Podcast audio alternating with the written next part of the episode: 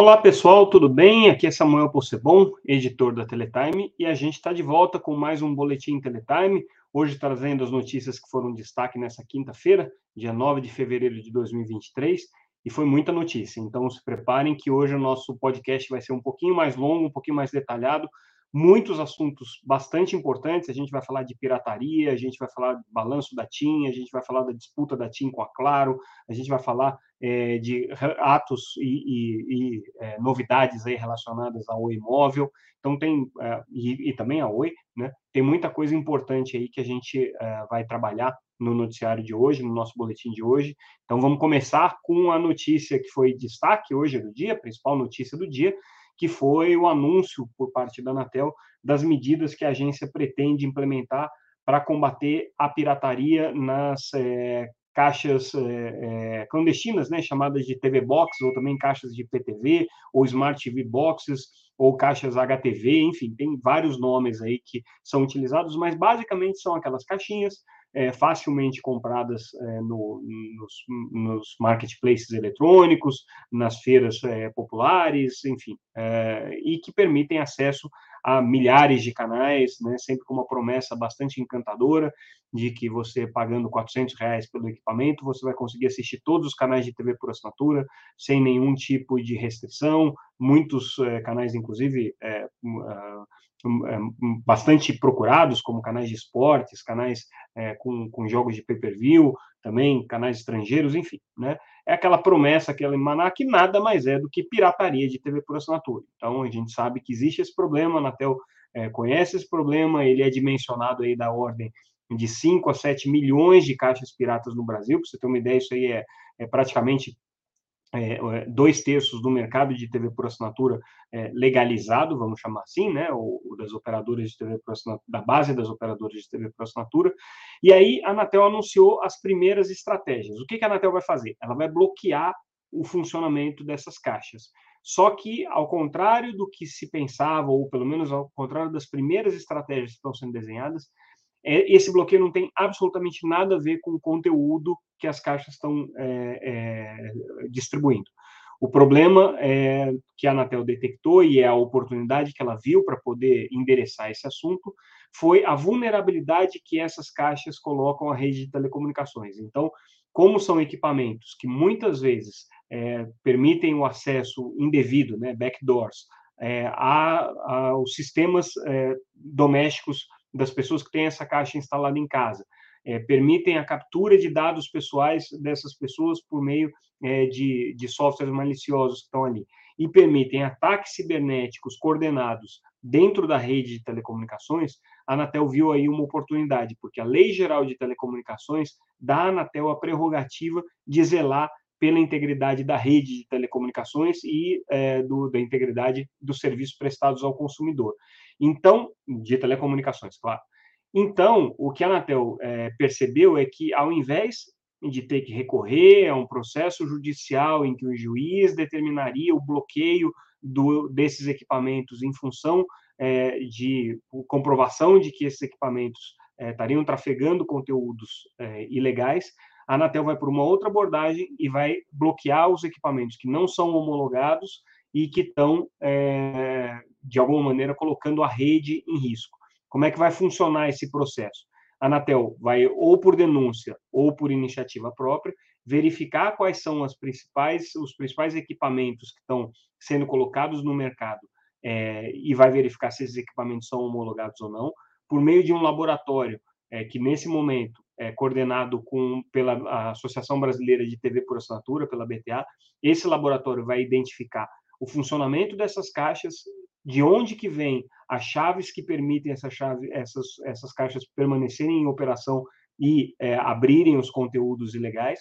E aí a Anatel vai determinar para que todas as operadoras de telecomunicações bloqueiem os IPs que dão acesso a esses é, a essas chaves de é, decodificação, ou seja, essas chaves que permitem o funcionamento dessas caixas. Então, é, a rede de telecomunicações brasileira em nível nacional ela vai ser bloqueada contra esses IPs pelos quais é, esses, essas informações chegam nesses equipamentos, nessas caixas conectadas e, permite, e permitem que elas é, funcionem é, de maneira é, irregular, uma vez que são caixas não homologadas. Pode acontecer também de um equipamento que tenha sido homologado e certificado pela Anatel ter sido alterado né, e é, passar também a, a, a, ter uma atuação maliciosa dentro da rede de telecomunicações. A Anatel disse que se detectar isso, é, a homologação do equipamento é cancelada e esse equipamento também vai ser bloqueado com essa mesma metodologia.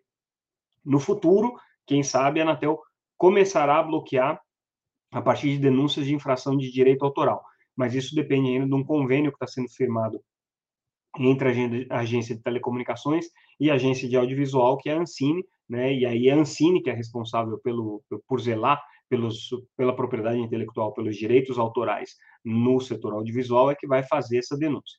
Então, essa primeira estratégia da Anatel pega só as TV boxes. Então, o bloqueio vai acontecer no nível dessas caixinhas que estão sendo adquiridas para o consumo irregular de TV por assinatura não pega os sites que estão distribuindo conteúdos irregulares, existem vários sites aí em que você pode assistir jogos de futebol e tudo mais, é, e não pega também os aplicativos OTT é, que vão ser, que são utilizados em smartphones ou às vezes até em TVs conectadas para consumo desse conteúdo. Por quê? Porque esses é, é sites e esses é, aplicativos não necessariamente estão colocando nem a privacidade, nem a, a, a integridade dos dados dos consumidores em risco e nem a rede de telecomunicações.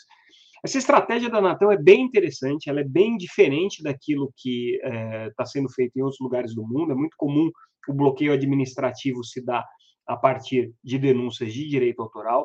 Portugal vai num caminho mais ou menos parecido com esse da Anatel, mas tem uma atuação mais ampla. Mas a Anatel, como aqui tem uma série de restrições que passam pela legislação de internet, marco civil da internet, as atribuições da agência é, e o, todo o processo legal que é necessário para você fazer um bloqueio de um site IP, ela foi pelo caminho da integridade da rede, é, que é um caminho muito mais interessante. Justamente porque esses equipamentos, é, comprovadamente, segundo a Anatel, estão sendo utilizados de maneira maliciosa para é, fazer ataques coordenados, ataques cibernéticos coordenados, ataque de negação de serviço, né, DDoS, enfim.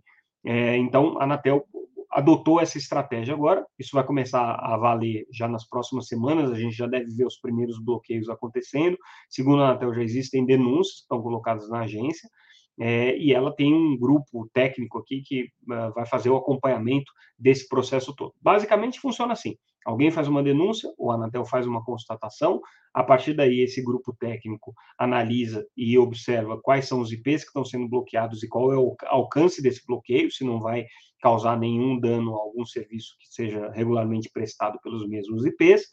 Depois vai ter a determinação para que as empresas de telecomunicações façam um bloqueio, e aí é interessante porque a determinação não vai ser necessariamente é, para todos os operadores que estão na ponta, que estão dando acesso para o consumidor final, mas sim aos operadores que têm backbones é, nacionais, então esses operadores é que vão bloquear esse IP, vai ser feito numa camada acima. Com isso, você não tem que fazer a comunicação com 20 mil provedores de internet, mas com algumas dezenas que são os detentores desses backbones de maior capacidade e também é, os backbones submarinos. É ali que a Anatel vai atuar, ali que ela vai fazer esse bloqueio efetivo. Né? E depois a Anatel faz o acompanhamento para ver se não houve nenhum prejuízo.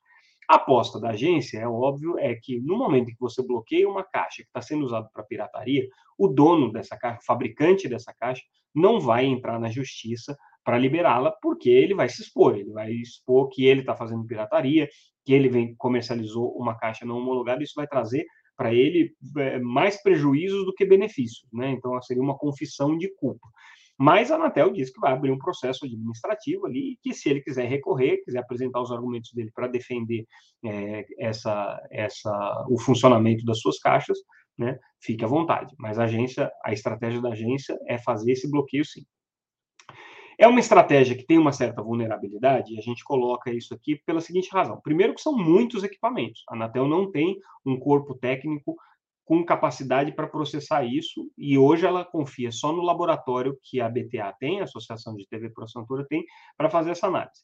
Então, se essa medida que a Anatel está tomando não tiver um impacto imediato, ela vai ficar com, com é, a credibilidade dela arranhada. Né? Então, esse é o, é o primeiro problema aqui que existe.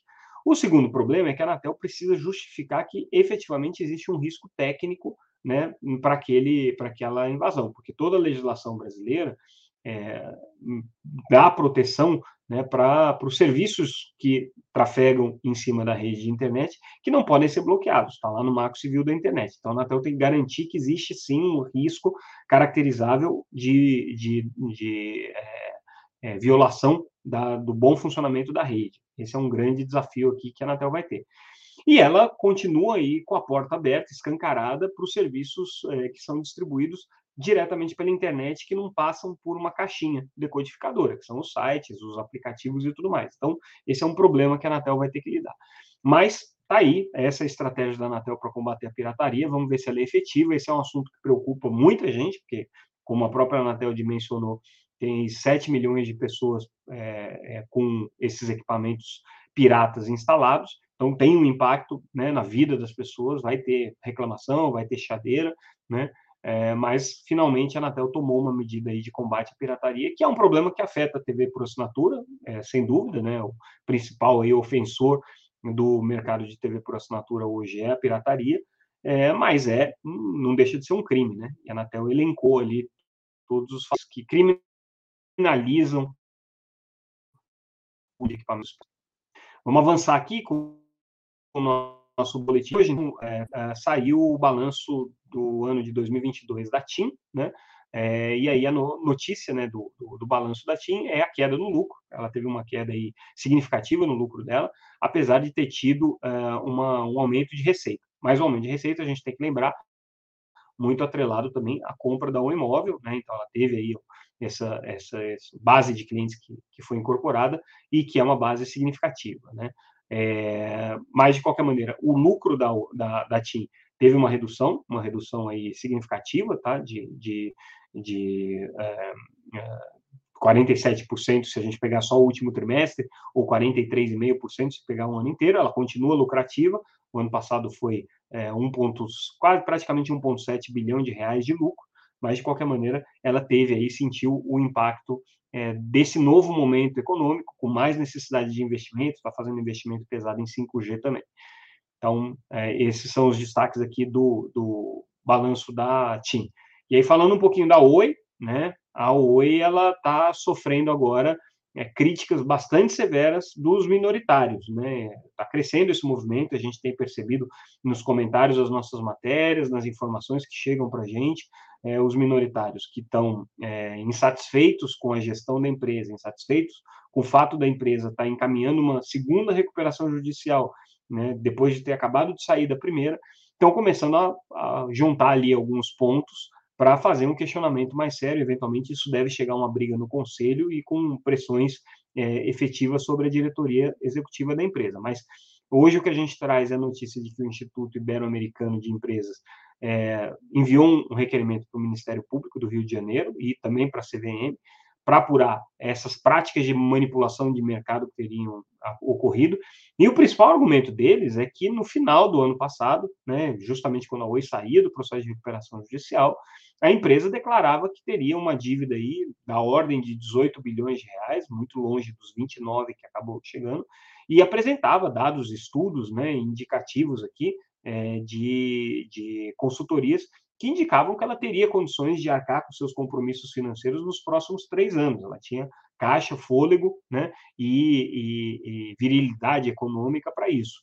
E, né, como o, o cenário que está se desenhando apontou, ela não tem, ela precisa dessa recuperação judicial. Então, a Oi está tá, é, agora né, na, na, na Berlinda, por conta desses, desses minoritários que estão botando pressão, mobilizando o Ministério Público, CVM, como a gente disse, né?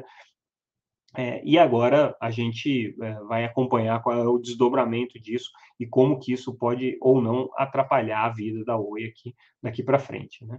É, assunto bem delicado, tá? É, agora, eu acho que, que é, a gente precisa também entender que a Oi, nesse processo todo, né, ela, ela fez um plano de negócios, ela fez uma, uma, uma projeção do que seria o futuro, né, e esse plano de negócio furou, né, é evidente que furou. Então, a Oi já faz um ano praticamente que não cresce na banda larga como ela vinha crescendo, ela está diminuindo o seu ritmo de expansão de fibra, ela está com caixa bastante limitado, ela não conseguiu trazer novos serviços ainda é, para dentro da sua estratégia digital. Se vocês buscarem no canal Teletime Live lá no YouTube, tem uma entrevista com o Rodrigo Abreu, logo que a Oi é, conseguiu finalizar né, o seu processo de alienação de ativos e, e parecia que ela estava saindo vigorosa ali do processo de recuperação judicial naquela ocasião.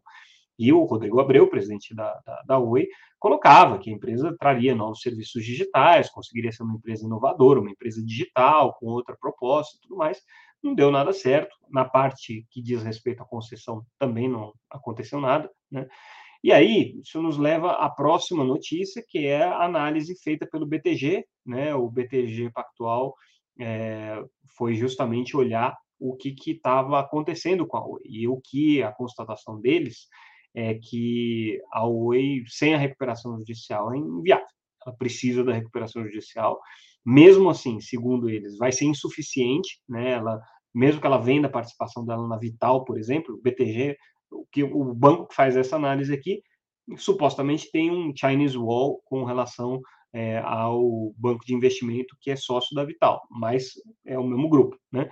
Então, o próprio BTG faz análise que a venda do, do, da participação que a Oi tem hoje na, na, na Vital, que é pequena, está na casa aí de 30%, não é suficiente para cobrir o problema que a empresa tem. Né? Não é o bastante para tapar o buraco que ela tem, e ela não tem mais muito de onde tirar. Então, a análise aqui que o BTG faz é que a situação da Oi é bastante, é bastante é, preocupante, ainda que a reentrada na recuperação judicial seja essencial. Não teria como a Oi sair dessa sem fazer essa recuperação judicial. Então, a, a projeção deles aqui é que é, a Oi realmente precisa dessas proteções adicionais para conseguir um tempo, para conseguir rolar essa dívida e sair um pouco mais fortalecida desse processo.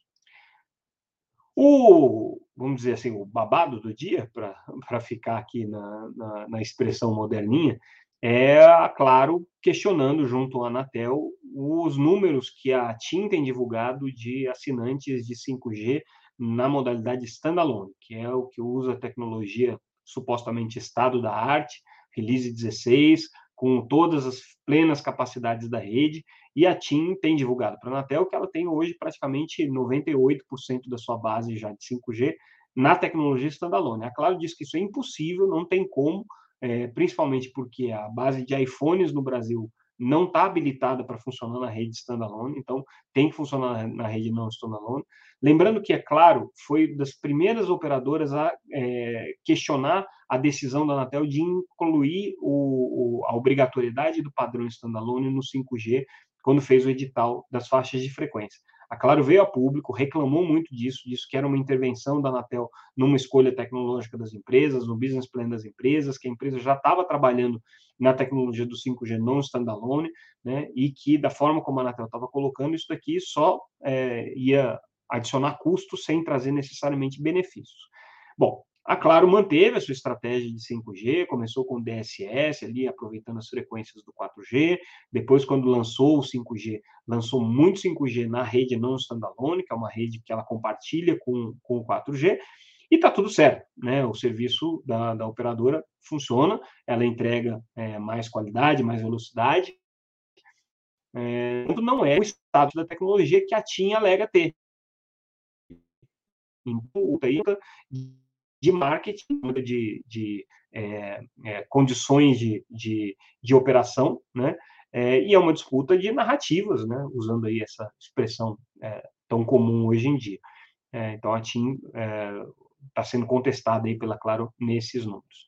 A, a Claro também comentou um pouco das perspectivas com relação ao futuro. Paulo César Teixeira, que é o CEO da, da Claro, é, falou sobre a perspectiva de desligamento do 3G, que é uma coisa que já está para acontecer, é, talvez aí nos próximos, próximos dois anos a gente veja esse desligamento acontecer, basicamente porque é, isso liberaria espectro para que a operadora pudesse operar com outras tecnologias mais eficientes, como o 4G e o 5G.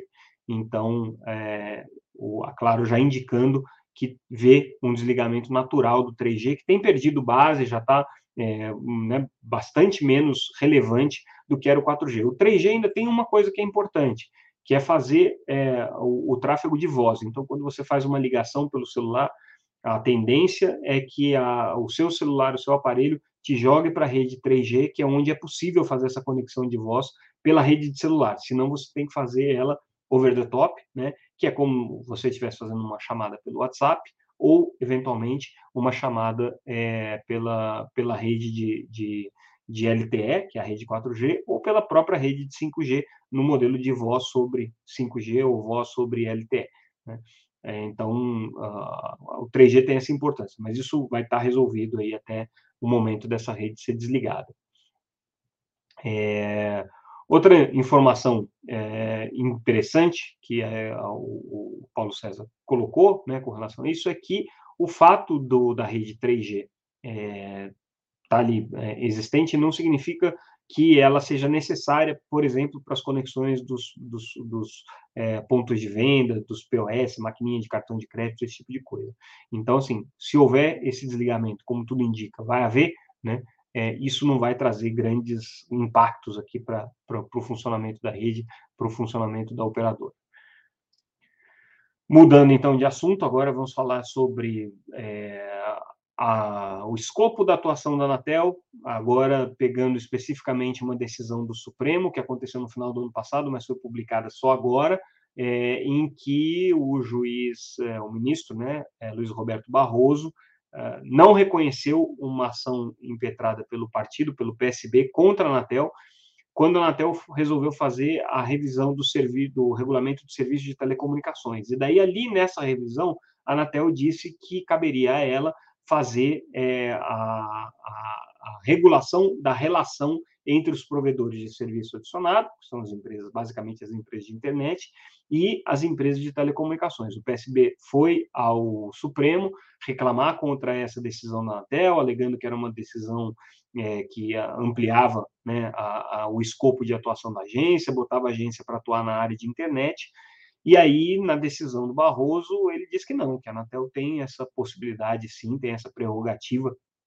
de regular essa relação, porque, em essência, essa relação está é, dizendo o que, que vai acontecer com as empresas e com as redes de telecomunicações. Então, é uma relação que a Anatel tem que observar, sim, até pela questão de segurança da rede. E a gente volta para a primeira notícia, né? a questão do, do bloqueio das caixas é, Smart TV Boxes, das caixas TV Box ou as caixas IPTV, como vocês preferirem. É, ali, naquele caso, a Anatel não está é, interferindo nos serviços que estão trafegando, está só bloqueando a caixa. Mas, é, justamente, são os serviços, né, que a relação entre os serviços e a caixa é que faz a pirataria. Então, é, quando a Anatel né, atua nessa frente, ou tem o poder de atuar nessa frente, ela pode, inclusive, coibir é, ações ilícitas que estão sendo praticadas over the top, ou seja, em cima da rede de telecomunicações. Estamos já finalizando aqui, duas notícias rápidas. Finalmente, Maximiliano Martião é nomeado secretário de Telecomunicações do Ministério das Comunicações. Já era um nome esperado. O Max, como ele é conhecido, né, o Max ele é, já está no ministério há vários anos, passou pelos governos do PT, pelo governo Temer, pelo governo Bolsonaro, sempre ocupando ali posições de secretário, já foi secretário executivo, secretário de telecomunicações, secretário de radiodifusão, agora sendo é, é, é, novamente nomeado secretário de telecomunicações do ministro, do ministro Juscelino Filho. Parabéns ao Max, segue aí o seu trabalho, é um nome já bastante conhecido e com vários serviços prestados ao setor de telecomunicações, boa sorte aí nessa empreitada. E a gente fecha com a notícia de que a ABINE é, também se manifestou formalmente aqui contrária à emenda que desidrata as agências reguladoras. A gente já trouxe ao longo dessa semana várias associações com o mesmo posicionamento. Começou com a Feninfra, depois é, Conexis, Telcomp, Associação NEL, outras empresas, outras associações de setores cujas empresas são reguladas também se manifestaram, e hoje a ABINE, que é a Associação Brasileira de Eletroeletrônico, também batendo nesse bumbo e só mostrando quão ridículo foi essa emenda aí do, do, do, do, do deputado do União Brasil, porque, pelo visto, ele não agradou ninguém. Né, com essa medida. Então, vamos ver se ela vai sobreviver ao escrutínio do Congresso aí nos próximos, nos próximos meses. E com isso, pessoal, a gente encerra o nosso boletim de hoje. Ficamos por aqui. É, nessa sexta-feira, normalmente a gente não faz o nosso podcast, é, então, se não acontecer nada excepcional que justifique a gente rever essa nossa política, a gente retorna na segunda-feira com mais um boletim Teletime News. Agradeço mais uma vez a audiência de vocês, lembrando que tudo que a gente comentou e noticiou está disponível gratuitamente no site.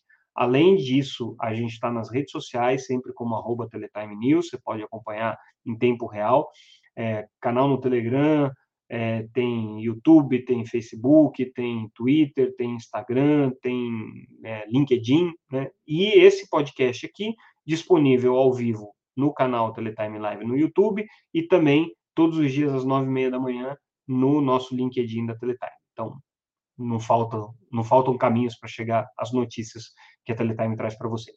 Mais uma vez, agradeço a audiência. Até a semana que vem, pessoal.